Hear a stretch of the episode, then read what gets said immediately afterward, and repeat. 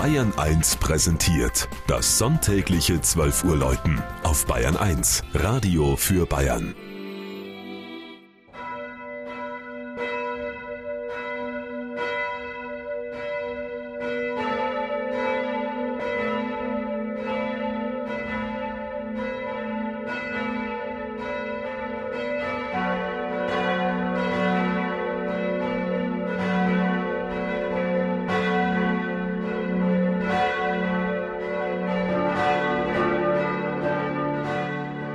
Dürrwangen in Mittelfranken.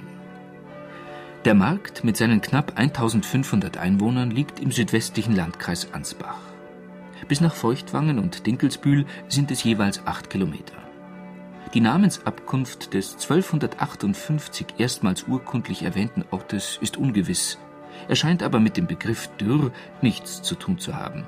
Auch wenn hier im Vorland der Frankenalb die landwirtschaftlichen Böden nicht als überaus fett gelten. Wer die katholische Pfarrkirche Maria Immaculata betritt, dem fällt zuerst der Kontrast zwischen dem aus dem 14. Jahrhundert stammenden dunklen gotischen Chor mit seinem Netzrippengewölbe und dem lichtdurchfluteten modernen Langhaus auf, das vor 70 Jahren im Juni 1937 eingeweiht wurde.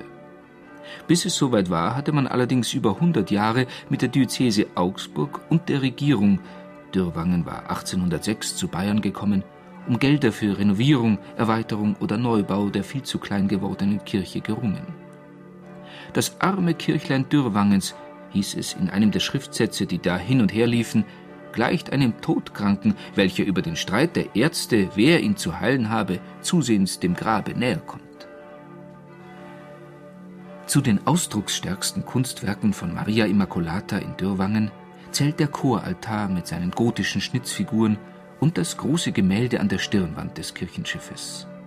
Darauf thront in der Mitte des Chorbogens unter einem Spruchband mit den Seligpreisungen aus der Bergpredigt die Gottesmutter mit dem Kind, umgeben von Engeln und den 14 Nothelfern. Doch nicht nur das 70-Jahr-Jubiläum der Kirchenschiffeinweihung wird heuer in der Pfarrei Dürrwangen begangen.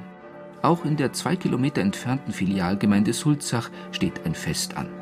Nächsten Monat feiert man den 50. Jahrestag der Weihe der Ulrichskapelle.